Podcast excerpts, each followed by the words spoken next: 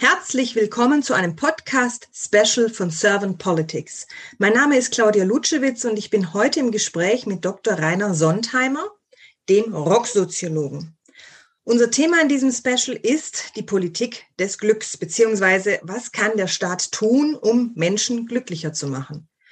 Daher könnte jetzt die Masterfrage sein, braucht es ein Glücksministerium?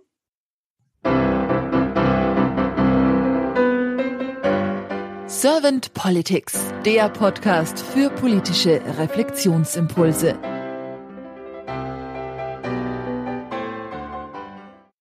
Herr Dr. Sontheimer, Sie haben in diesem Frühjahr, also im Frühjahr 2021, ein Essay geschrieben und in diesem Essay schreiben Sie unter anderem über das Glücksministerium. Ich finde es schön, wenn Sie noch mal ein bisschen sowas aus Ihrem Essay dem Hörer erzählen. Sehr gern. Also die Idee kam damals in der De Debatte unter Freunden, wofür ist eigentlich Politik da? Äh, ist es ein selbstreferenzielles System? Für was ist Politik eigentlich zuständig? Äh, das war damals natürlich auch äh, noch sehr stark in Bezug auf Corona, jetzt leider ja auch noch. Ähm, ist der Staat nur dazu da, Rahmungen zu geben? Muss er den Bürger an die Hand nehmen? Und die Kernfrage war aber eigentlich, wozu eigentlich Staat? Ist der Staat da, um uns Sicherheit zu schenken, um das Leben zu schützen, Wirtschaft zu fördern? Und letztendlich kam ich dann für mich zu dem Ergebnis, naja, eigentlich geht es doch darum, dass wir Menschen glücklich sind. Ähm, jetzt hat natürlich Glück das Problem, jeder von uns definiert es völlig anders. Ähm, und oft kann sich vielleicht die eine Vorstellung vom Glück auch mit der anderen widersprechen. Logischerweise äh, bei, bei acht Milliarden Menschen äh, ist das zwangsläufig so. Aber dennoch könnte man sich als äh, idealisierendes oder ideologisches Ziel schon mal fragen, ähm, ist die Aufgabe des Staates nicht einfach, dass er für den Menschen sorgt, um, damit der Mensch glücklich wird und sich einfach wohlfühlt. Das war eigentlich die Ausgangsfrage damals äh, bei diesem Essay. Ähm, mal schauen, wohin heute die Diskussion dazu geht. Mhm. Wie definieren Sie denn Glück? Das würde mich jetzt mal interessieren. Was ist für Sie Glück? Ja, das ist gleich die gemeinste Frage am Anfang. Also ähm, das verändert sich natürlich immer, glaube ich, auch in einem gewissen Lebensabschnitt. Äh, mhm. Ich bin eben heuer Vater geworden, dadurch ist Glück auf einmal völlig anders konnotiert, wie es vielleicht vorher war.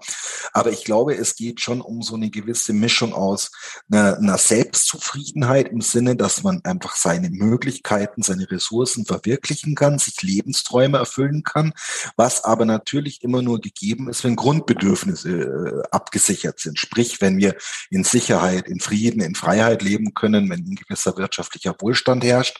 Und das ist, glaube ich, so eine, so eine Kombination, so eine Melange von verschiedenen Aspekten, für die man teils selber natürlich verantwortlich ist, für die andererseits aber auch der Staat verantwortlich ist, um dahin zu kommen. Und ich glaube, so eine Balance von allem äh, kann schon zu so einem Zustand von so etwas wie Glück führen, äh, würde ich jetzt mal äh, philosophisch äh, so, soziologisch beschreiben. Denn eine klare Definition, ich bin glücklich, wenn ich die Million auf dem Konto habe, ich glaube, das wäre zu unterkomplex.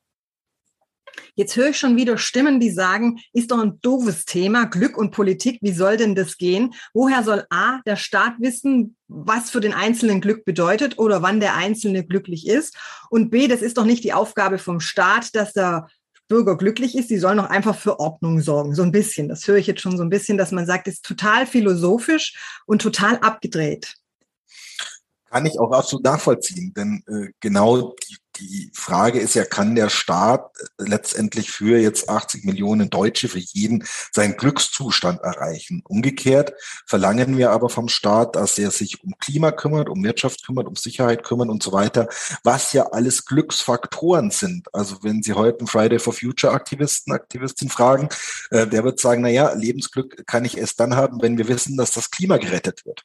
Der andere wird sagen, Lebensglück ist für mich, wenn ich mir irgendwie in einer liberalen Marktwirtschaft irgendwie mit 20 den ersten Porsche kaufen kann, weil ich ein Startup gegründet habe. Also der Staat ist ja letztendlich permanent ein Glücksbringer äh, oder ein Glücksverhelfer, wenn man so will. Er weiß es nur nicht und er setzt sich das auch nicht explizit zum Ziel.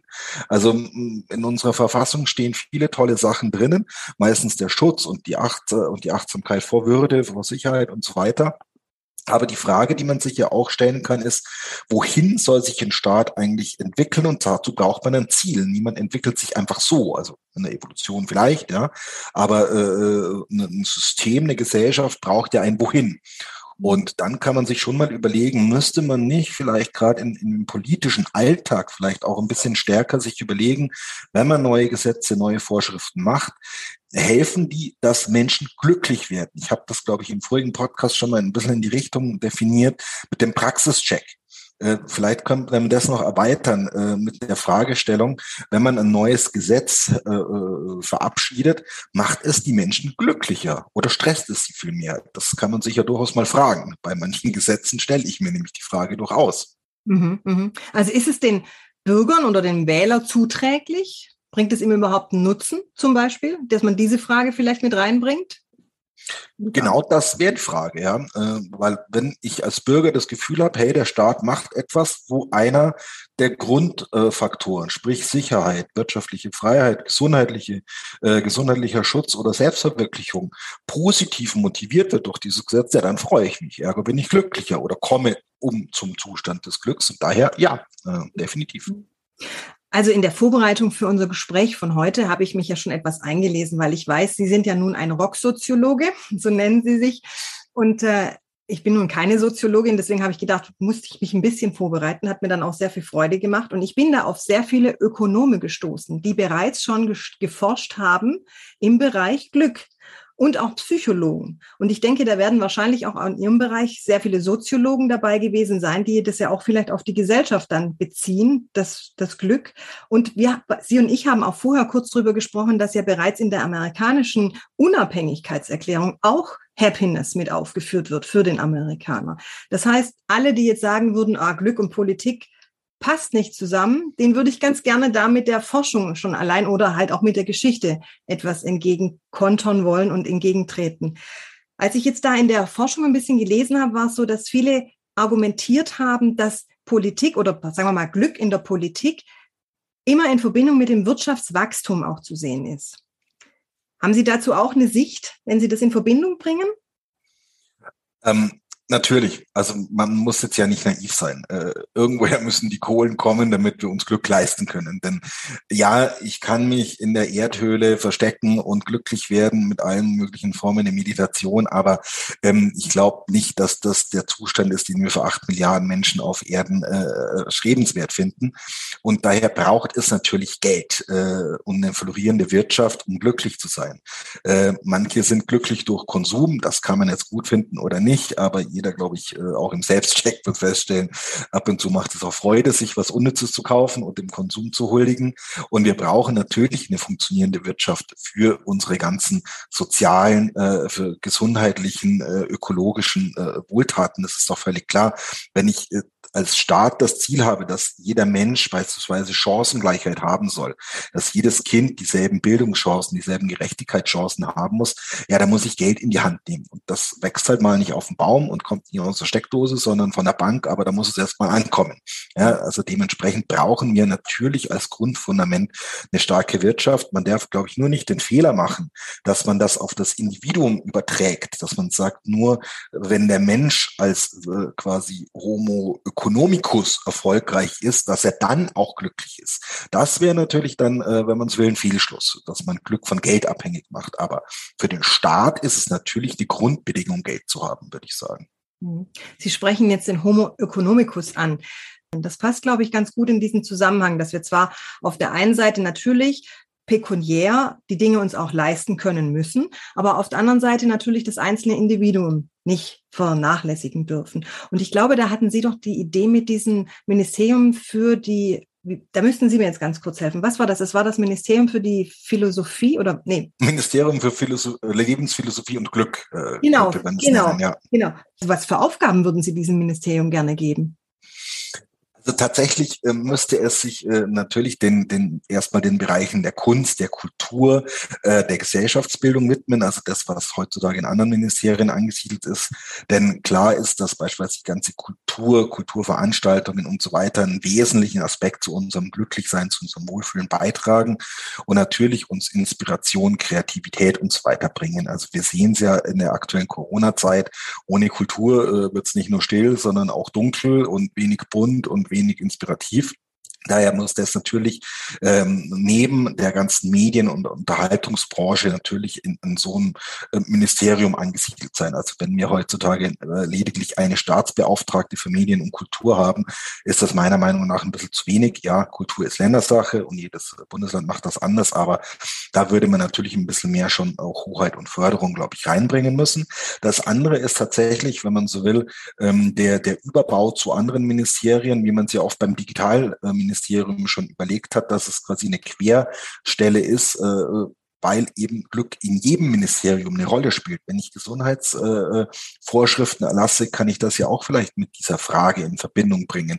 Und da kommen wir in ganz ernste Fragen, wenn es darum geht, trägt die Selbstbestimmung zu Sterbehilfe zu meinem persönlichen Glück bei, dann sind wir da bei ganz schwierigen Diskussionen, die ja geführt werden.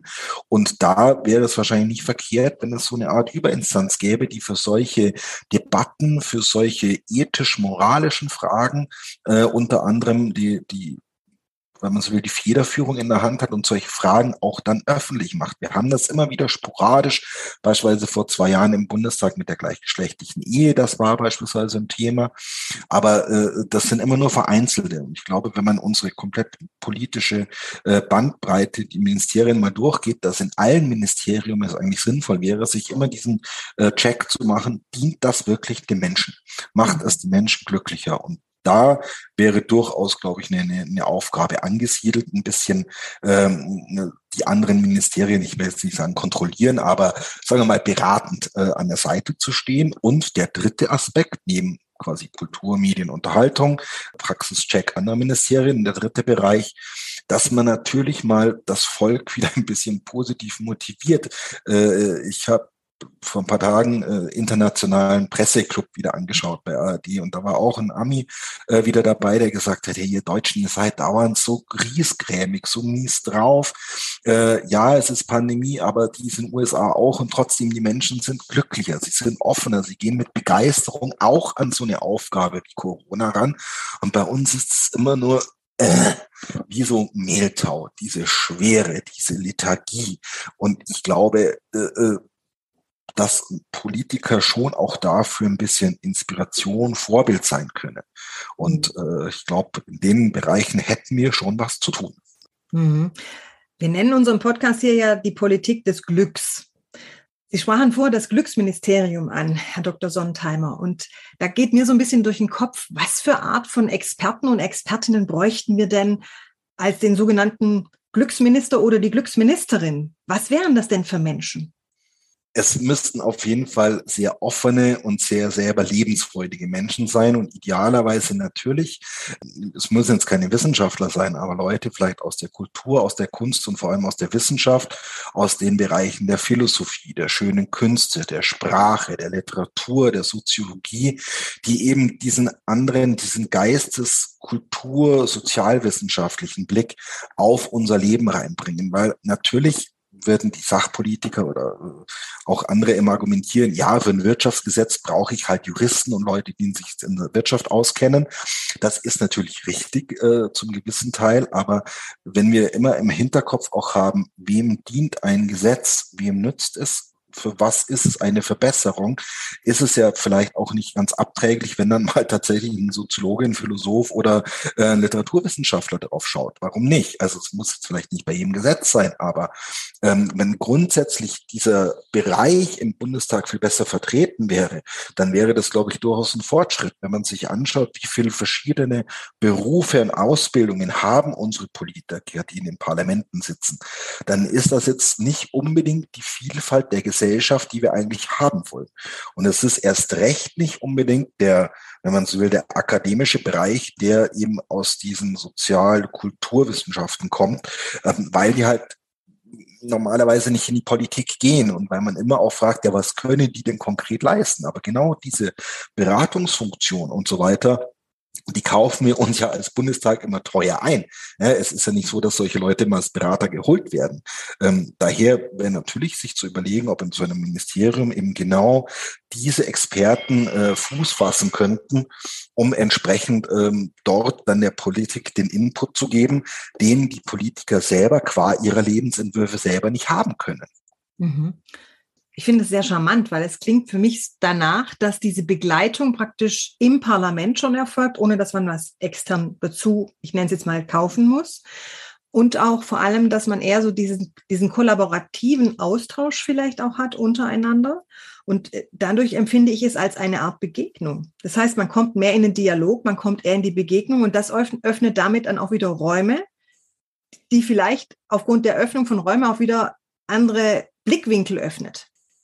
Das, was Sie vorher angesprochen haben mit Amerika. Warum sind die Amerikaner weniger, sagen wir mal, griesgrämig als wir Deutschen? Warum wirken sie zumindest äh, offener für, für manche Dinge? Warum gehen sie vielleicht leichter durch diese Pandemie durch?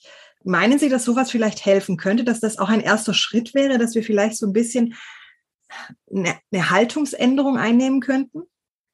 Auf jeden Fall. Aber es braucht ja Vorbilder und Menschen, die da vorangehen. Und wir müssen jetzt natürlich nicht alles von äh, den Amerikanern kopieren, aber ich glaube schon, dass so ein bisschen diese Leichtigkeit und auch ja das Show-Element der Politik und dieser oftmals dieser Strahl immer nach außen, ja, ähm, ja, das mag schon ab und zu sinnvoll sein. Man darf sich da ruhig auch ein bisschen äh, äh was abschauen ich glaube, wir haben ein bisschen verloren, auch mal mit Leichtigkeit in der Politik oder auch in unserem Privatleben über die Dinge hinwegzugehen. Wir glauben immer, dass es erst dann eine qualitative Tiefe oder Sinnigkeit hat, wenn man es auch ganz ernst nimmt und wenn man es ja tiefgründig und am besten ohne Lachen diskutiert.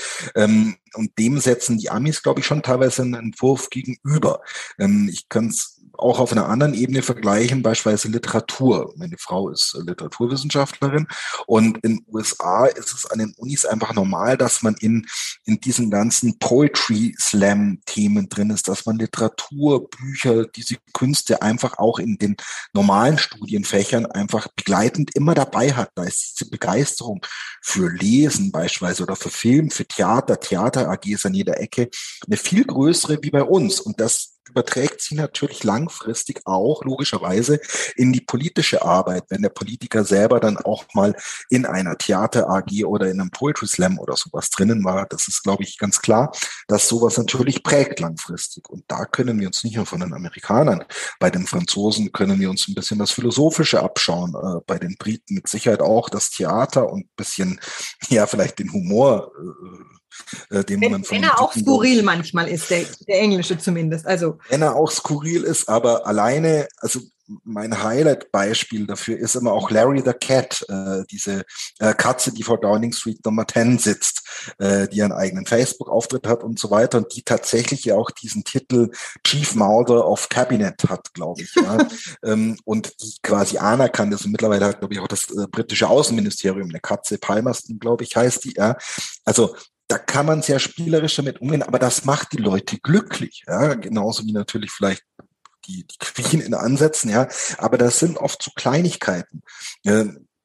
Es mag vielleicht für manche abschränken oder primitiv klingen, aber setzen Sie Olaf Scholz mal eine Mietekatze jetzt auf seinen äh, Schoß, wenn er im Kanzleramt sitzt die Leute werden es lieben und sie werden lachen. Ja, zumindest für einen Moment ist man dann, glaube ich, glücklicher. Und allein mit solchen Mini, Mini-Faktoren äh, äh, könnte man da was machen. Und dazu braucht es halt Leute, die vorangehen. Ja, also äh, viele Politiker versuchen es mittlerweile, beispielsweise auf Instagram oder so, sich quasi auch ein bisschen da volksnäher, lockerer, fröhlicher zu geben. Aber da ist halt der Grad zwischen, es wird gleich dann einem auch als Peinlichkeit ausgelegt, äh, äh, sehr schmal. Aber das wiederum liegt nicht an den Politikern. Das liegt schon an uns, dass wir immer gleich sagen, oh Gott, das geht doch gar nicht und das ist peinlich und da muss man sich ja schämen und sowas gehört sich doch nicht für einen Politiker. Na, deswegen sitzen sie auch alle immer in denselben Anzügen da. Deswegen dürfen, glaube ich, im Parlament oder so auch keine T-Shirts mit Aufdruck, Band oder irgendwas getragen werden, weil das könnte ja gleich wieder als Statement ausgelegt werden. Und all diese Faktoren, die, die die verhindern natürlich schon in gewisser Weise eine Vielfalt, eine, eine, eine lockere, eine spielerische Kreativität. Und äh, ich glaube, dazu braucht es dann einfach äh, Leute, die nicht selber direkt in diesem politischen System sind, sondern eben auch aus dieser Grad dieser kulturellen, dieser philosophischen äh, äh, Ecke kommen, um da diese Vielfalt reinzubringen. Das ist, glaube ich, äh, ganz zentral. Hm. Sie hatten jetzt vorher auch das genannt, das Beispiel, dass eben auch viel Kultur oder auch Kunst äh, zum Beispiel jetzt in Amerika oder auch in England oder Frankreich eben präsent ist. Und ich denke tatsächlich, dass das die Chance wirklich wäre für unser Parlament, da die Kunst ja auch ermöglicht, manche Dinge aus verschiedenen Blickwinkeln anzugucken. Und vielleicht auch in der, der Kunst sich diesen, ja, diesen Metablick auf manches vorzunehmen. Also ich denke schon, dass es eine schöne Chance wäre. Deswegen finde ich die Idee, die Sie da so andenken mit Ihrem Glücksministerium, die finde ich also sehr spannend. Was mich, was mir so eingefallen ist, als Sie jetzt gerade so berichtet haben, was mich in den letzten Tagen sehr glücklich gemacht hat, das war die Sache von Annalena Baerbock. Und zwar, sie war in Paris und sie hat diese Wagenkolonne, so habe ich es zumindest gelesen und so glaube ich mal, dass es passiert ist, angehalten, um vor dem Eiffelturm ein Selfie von sich zu machen. Und die Menschen, einige haben sich wahnsinnig das Maul zerrissen, wie eine Außenministerin sowas machen kann. Ich für meinen Teil habe mich wahnsinnig gefreut, weil ich gedacht habe, die Frau verkörpert für mich eine Mutter auf der einen Seite, die für ihre zwei Mädels ein Foto hat schießen lassen, weil sie ihren Kindern versprochen hat, sie macht ein Foto von sich. Das ist für mich eine gewisse Zuverlässigkeit. Man kann ja auch vertrauen, was sie verspricht, hält sie. Das höre ich da jetzt einfach mal raus. Und als drittes fand ich es schön, sie hat in dieser, dieser Tat für mich so schön verkörpert, du kannst Frau sein, Mutter sein und Politikerin. Und das fand ich wunderbar. Das hat mich glücklich gemacht. Absolut. Also wenn das reicht, um Sie als Wählerin glücklich zu machen, ja, warum denn nicht? Also natürlich hat auch eine Außenministerin das Recht auf ein Selfie am Eiffelturm. Also ähm, wer sich darüber aufregt, da muss man schon auch fragen, naja Gott, äh, äh, braucht's das? Ja, also wo ist das Problem, wenn die gute Frau einfach da ein Selfie vom, vom Eiffelturm macht? Das ist aber glaube ich, auch ein ganz guter Weg, wenn man so auch als Politikerin agiert in dem Fall äh, und sich da auch nicht aus dem Konzept bringen lässt. Also äh, aller, allen Respekt und aller Ehrenwert, dass äh, das so durchgezogen hat. Und äh, man kann nur hoffen, dass vielleicht auch mit der neuen Generation von Politikern, Politikerinnen da ein bisschen auch ein frischer Wind reinkommt. Also äh, ich bin selber ein alter weißer Mann, wenn man so will, aber vielleicht tut's ganz gut, wenn da dieses Denken der, der, äh, dieser Generation vielleicht vielleicht ein bisschen, ähm, ja, sich modernisiert, sage ich es mal vorsichtig formuliert. Denn ich glaube schon, dass diese ganzen man tut dies nicht, man tut das nicht und das gehört sich nicht und so weiter, dass wir da noch ganz viele Grenzen auflösen müssen, die aber, glaube ich, schon zum Glücklichsein beitragen. Denn wir sehen es, eine Gesellschaft wird immer offener, liberaler, moderner ähm, und braucht eben diese, dieses äh, Auflösen von Grenzen und diese neuen äh, Inspirationen, neue Kreativitäten von außen. Sie haben es vorher gesagt, Aristoteles hat sich schon mit Glück in der Politik beschäftigt. Ähm, auch Cicero, auch Seneca, für die war Politik immer auch in gewisser Weise ähm, was Kulturelles, was Philosophisches, was Rhetorisches und nicht nur der reine Sachzwang oder die reine Sachpolitik. Und ich glaube, da können wir durchaus bei uns noch mal ein bisschen nachlegen äh, in, der, in der Politik. Ähm, ich fände es wunderbar, wenn wir öfter, ich weiß nicht, ob es stattfindet, aber mit Sicherheit nicht allzu oft, äh, wenn sich äh, eine Ministerpräsidentenkonferenz oder sowas mal mit dem Sänger von Rammstein zusammensetzen würde oder mit einem Banksy, sofern es ihn, sie oder äh, die Gruppe oder was auch immer gibt. Ja, muss es auch nicht Banksy sein, aber Sie wissen, was ich meine. Ähm, mit, mit Künstlern, mit Literaten, mit solchen Menschen Menschen und zwar nicht nur ein bisschen Stündchen plauschen, sondern wirklich mal äh, äh, politisch zu diskutieren und nicht immer nur, was fehlt euch in der Kulturszene, was können wir für euch tun, sondern das Ganze auch mal tatsächlich umzudrehen äh, hinsichtlich der Frage, äh, was kann Kultur für die Politik tun, wo kann man dort inspirativ sein, was kann man dort äh, beitragen und äh, solchen Austausch fände ich großartig, wenn es den mehr gäbe. Mhm. Und da könnten, glaube ich, beide Seiten ein bisschen was davon lernen. Ähm, vielleicht nur noch kurz als aktuelles Beispiel dazu. Wir haben das jetzt bei den Corona-Hilfen sehr gut gesehen, dass viele in den Ministerien, die diese Wirtschaftshilfen formuliert haben, sich immer wieder oder immer wieder gescheitert sind an den Kulturveranstaltern, weil die eine Seite die andere nicht verstanden hat, wie sie funktioniert. Die, die Justiziare und Ökonomen in einem Ministerium, die wissen nicht, wie ein alternatives Punkzentrum funktioniert in seiner äh, Organisation, in seiner der Arbeitsplanung. Umgekehrt haben solche Veranstalter wahrscheinlich noch nie einen Förderantrag geschrieben, der quasi nach juristischen Ministerien, äh, und so weiter ausformuliert werden muss. So, wenn sich die zweimal außerhalb auf ein Bier treffen würden, um ihre Perspektiven mal auszutauschen, so könnte man, glaube ich, ganz viel Stress, Hürden, Grenzen, Bürokratien abbauen und der Beamte hätte weniger Frust und der Antragsteller hätte weniger Frust. Beide wären glücklicher, wenn man da ein bisschen, ja, einfach auch für diesen Austausch sorgt und diese Perspektiven Perspektivenübernahme zwischen den verschiedenen, äh, wenn man so will, Gesellschaftsakteuren, die ja immer voneinander eigentlich abhängig sind. Ja? Und das wären, glaube ich, alles so Aufgaben, die dort angesiedelt wären, um letztendlich zum Staatsglück für alle zu führen. Ja, ich höre da so ein bisschen raus, diese, diese Experimentierfreudigkeit auch mit etwas, mit dem ich noch gar keinen Kontakt hatte bisher im, im Leben. Und dass ich mich dann auch öffne für irgendetwas und dann vielleicht auch etwas entstaube. Sie haben es vorher schöner formuliert. Sie haben gesagt, dass man etwas moderner an die Dinge rangeht. Ich würde die Dinge manchmal ganz gern entstauben, weil ich wirklich denke, wir sind manchmal wirklich sehr staubig in unserem Verhalten. Es fängt schon an mit, wie sie häufig gekleidet sind oder sowas. Da könnte man in der Politik schon auf frischeren Wind reinbringen, indem man einfach auch mal farbiges anzieht ja, zeigen, wer man auch ist, der Mensch hinter dem Politiker, finde ich. Das gehört ja auch dazu, damit der Wähler sich praktisch auch wiedererkennt oder praktisch auch erkennt, was ist das für ein Mensch, den ich da gewählt habe, weil das ist ja doch ein Ganzes. Also wir sind ja nicht nur das eine, sondern wir sind ja in der Regel immer mehrere Rollen in einem. Und das würde uns, denke ich, auch wieder glücklicher machen, weil wir dann vielleicht auch eher wieder so eine Art Vertrauen kriegen könnten zu den Politikern. So würde ich es auch wieder verstehen würde ich definitiv äh, unterstreichen. Also klar, jetzt kann man natürlich sagen, ja, ist, ist, ist doch nur Kleidung, aber nein, also wir kennen es ja auch von uns selber. Äh, äh, Sie sehen es jetzt nicht, da wir ein Podcast-Format haben, aber ich trage heute äh, meinen neuen Rammstein Weihnachtspullover. Der ist sagen wir mal, ästhetisch herausfordernd in gediegenem Schwarz, Gold, Silber ähm, und ist jetzt vielleicht modisch tatsächlich nichts, was man vielleicht in einem Plenum im Bundestag trägt, ja, aber es macht glücklich, einfach so ein hässliches Ding auch mal zu tragen. Wartet man jetzt vielleicht nicht, wenn man im Plenum eine Rede hält, aber warum eigentlich nicht? Also wir rufen ja die Menschen immer dazu auf, dass sie nicht auf Äußerlichkeiten und so weiter gucken sollen und dass eigentlich ja nur das gesprochene Wort zählt, aber dies und das und jenes darf man dann wieder nicht tragen. Oder es gibt dann gleich, wenn jetzt mal eine Dorobert ein Dirndl trägt, dann wird gleich wiederum äh, geblökt in den Social Medias, wo ich mir denke, wo ist denn da dann die Toleranz, die wir aber umgekehrt eigentlich immer fordern? Wir wollen immer liberal sein und tolerant für alles und jeden und so weiter, aber in der Politik hört das auf. Da ist dann quasi der, der Hosenanzug und äh, der gediegene grau-schwarz-blaue Zweiteiler das Einzige, was man eigentlich an Freiheit zulässt. Ja.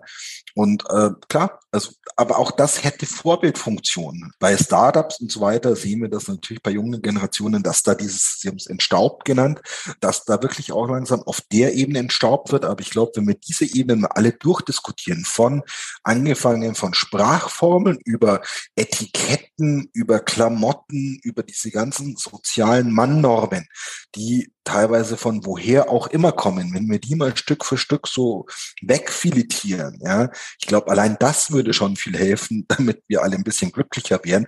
Und ein Glücksministerium könnte genau da ansetzen und äh, auch beginnen zu sagen, hey, lass uns mal ein bisschen über solche Themen diskutieren. Und gerade dieses soziale Mann, das so alles überlagert bei uns, äh, neben offensichtlich dem Datenschutz, der tatsächlich wohl ein absolut neues Ärgernis für, für ganz viele Dinge ist, ne, neben der Bürokratie. Ich glaube, da radikal zu entschlacken, das würde die Menschen glücklicher machen, definitiv. Mhm. Ich habe im Zuge dessen, als ich mich jetzt auf den Podcast vorbereitet habe, auch mal eine Glücksdefinition gesucht. Und Sie sagten ja auch am Anfang, es ist sehr subjektiv, das Glück, wenn man es versucht zu definieren. Ich habe aber eine Definition gefunden, die war, glaube ich, in Philosophie heute aufgeführt. Glück ist eine sehr positive Emotion, verbunden mit einem vollkommenen dauerhaften Zustand intensiver Zufriedenheit. Und diese Zufriedenheit, die habe ich gerade rausgehört aus dem, was Sie gesagt haben mit diesem Glücksministerium, weil wir da als Wähler oder auch die Politikerinnen an sich eher diese Zufriedenheit erlangen könnten, weil sie sich vielleicht auch eher verstanden und abgeholt fühlen. Finde ich einen äh, hochinteressanten Ansatz, dass man, also wenn man aus der, ich glaube, aus der psychologischen äh, Definition äh, kommt, dann kann man ja durchaus sagen, Glück ist so dieser eher akute Zustand, wo man sich glücklich fühlt äh, und Zufriedenheit ist eher quasi die langfristige, äh, tiefergehende Perspektive, wie wir so ein bisschen bei Emotionen, Affekten äh, und sowas äh, auch trennen in der Psychologie. Und klar, also wenn wir sagen, äh, der, der, der Staat ist eigentlich für die Zufriedenheit oder die Lebenszufriedenheit der Menschen da, ähm, wäre das sicher ein, ein, ganz sinnvoller Ansatz, um da ein bisschen diese Langfristigkeit und auch die Nachhaltigkeit reinzukriegen, um eben nur, ich bin jetzt mal kurz fünf Sekunden glücklich, weil ich mir irgendwie ein Stück Schokolade reinziehe, ähm, sondern diese größere Perspektive, da, da können die mich durchaus arrangieren, ja, dass man den Zufriedenheitsbegriff mit aufnimmt, ja, definitiv. Mhm. Und auch einen interessanten Denkanstoß habe ich, der wiederum auch Ihre Idee mit dem Glücksministerium unterstreicht, aus dem herausging oder hervorging, dass Regierungsmaßnahmen dahingehend überprüft werden sollten, und das ist ja das, was Sie anstreben oder angedacht haben mit dem Glücksministerium, so überprüfen oder beraten oder begleiten, ja, ob sie auch wirklich dem Glück der Bevölkerung zuträglich sind. Nennt man es, wie man es will, ob es Praxischeck ist oder äh, Zufriedenheitscheck oder wie man es auch nennen möchte, dass man sagt, dass da jemand da ist, der nochmal so ein Vier-Augen-Prinzip praktisch auf jeden Fall, also mhm. vielleicht müsste man sogar nochmal unterscheiden, äh, Praxischeck, äh, das, was ich das letzte Mal gesagt habe, äh, hinsichtlich auch der praktischen Umsetzbarkeit von Maßnahmen und ist es quasi, oder führt es zu mehr Bürokratie oder zu mehr Verdruss und äh, zusätzlich vielleicht dann noch die Komponente macht es dann auch glücklich, also nicht jedes Gesetz, was leicht umsetzbar ist, muss jetzt quasi zwangsläufig glücklicher machen, ja, oder für Zufriedenheit sorgen. Ähm, da könnte man durchaus vielleicht nochmal differenzieren, aber äh, ich glaube, es wäre schon mal gut oder ein guter Ansatz, wenn wir einen Praxischeck hätten, weil der würde, glaube ich, schon ganz viel mal wegkompensieren an Frust zumindest. Ja, ob es dann gleich Glück bringt, sei dahingestellt, aber ich glaube, an Ärgernis äh, und Bürokratie äh, könnten wir alle froh sein, wenn es mal da ein bisschen abspecken würde, ja. Mhm. Herr Dr. Sontheimer war jetzt echt spannend. Jetzt habe ich nur noch eine abschließende Frage an Sie. Hat irgendwas jetzt gefehlt? Würden Sie ganz gerne noch irgendwas unbedingt erwähnen wollen im Podcast, wenn wir sagen, das ist ein Podcast, den wir nennen, die Politik des Glücks? Hat Ihnen da irgendwas gefehlt? Akut wird mir jetzt eigentlich gerade nichts einfallen. Vielleicht nur dass man nochmal ein bisschen stärker vielleicht die, die Rolle äh, von, von der Wissenschaftlichkeit mit reinbringt. Das ist, glaube ich, schon ein Aspekt, den man nicht ganz unterschätzen darf. Denn vieles, was wir jetzt auch äh, teilweise humoristisch diskutiert haben, hat ja durchaus seriöse Grundlagen äh, beziehungsweise einen ernsten akademischen Hintergrund. Und ich glaube, das ist schon nochmal, äh, würde ich sagen, ein Plädoyer äh, zu sagen, orientiert euch ein bisschen mehr an diesen ganzen akademischen Bereichen, an diesen Wissenschaften und nicht nur an den harten klassischen Naturwissenschaften, denn wir können unglaublich viel von von Kulturwissenschaftlern, von Literaten, von Dramaturgen, Theaterwissenschaftlern, Soziologen, Philosophen lernen. Ähm, nicht alles ist immer für alles geeignet. Ja, man muss durchaus differenzieren, aber ich glaube schon, dass gerade auch diese, diese Inspiration, diese Kreativität und vielleicht auch ein bisschen dieser, Weg, bisschen lockerer oder mit einer anderen Perspektive oft auf die ernsten Dinge zu gucken, sehr viel aus diesen kulturellen, äh, freischaffenden Bereichen geholt werden kann. Weil wir kennen es alle selber, wenn man in einem System drin ist, irgendwann kommt der Tunnel, man sieht den äh, äh Wald vor lauter Bäumen nicht und so weiter. Also das geht in den Politikern nicht anders. Wenn ich dauernd nur in politischen Systemen, in politischen Apparaten mit Politikern zusammen bin und über Politik rede, da wird es schon irgendwann ziemlich eng drumherum. Wir reden über Filterblasen, über Echokammern. Das trifft da ja auch zu. Ne? Und deswegen ist es auch alles gar keine Kritik eigentlich an den aktiven Politikern, was ich so formuliere, sondern eher zu sagen, wie kann wir da quasi das System für alle ein bisschen lockerer gestalten, damit es eben gar nicht auch oft zu diesem Frust oder zu diesen Debatten kommt. Denn ich glaube, auch der Politiker selber in einem Parlament hat keine Lust, eine Dreiviertelstunde über eine Sitzordnung zu diskutieren. Ja, das mag vielleicht ab und zu mal spaßig sein, aber ganz ehrlich, nein, ja, weil das äh, ist einfach unnütz. Und lieber würden, glaube ich, auch, zumindest habe ich die meisten Politiker bisher so kennengelernt, die wollen ja auch was für die Menschen vor Ort in ihren Wahl Wahlkreisen tun. Naja, es ist ja nicht jetzt jeder automatisch gleich ein böser Lobbyist für äh, DAX-Konzerne oder für was auch immer, ja, sondern den meisten Politikern ist es, glaube ich, schon auch ein Anliegen, das Leben der Leute zu verbessern. Nur ist eben unser System so, wie es ist. Und dieses System ignoriert eben ein bisschen diese, diese emotionalen, diese ganzheitlichen, diese Soft Sides der Bürger, der Bürgerinnen. Und dafür wäre, glaube ich, genau ein Glücksministerium mit eben Experten aus Wissenschaft, äh, aus Kultur, aus diesen Bereichen mit Sicherheit eine beratende und eine sehr sinnvoll beratende Institution. Mhm. Dass eben dadurch die Vielfalt bestmöglich orchestriert werden könnte. So habe ich das jetzt rausgehört. Hm? Könnte man das noch schöner zusammenfassen, in der Tat, ja. Vielen herzlichen Dank, Herr Dr. Sontheimer. Da waren jetzt für mich sehr, sehr viele Impulse dabei. Ich danke Ihnen ganz herzlich für Ihre Zeit und sage dann einfach mal auf bald. Ich sage vielen Dank und äh, wünsche allen ein schönes Weihnachtsfest.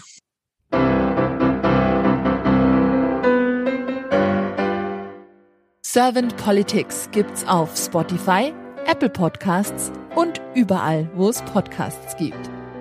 Abonniert uns gerne und hinterlasst uns eine Bewertung. Servant Politics, der Podcast für politische Reflexionsimpulse.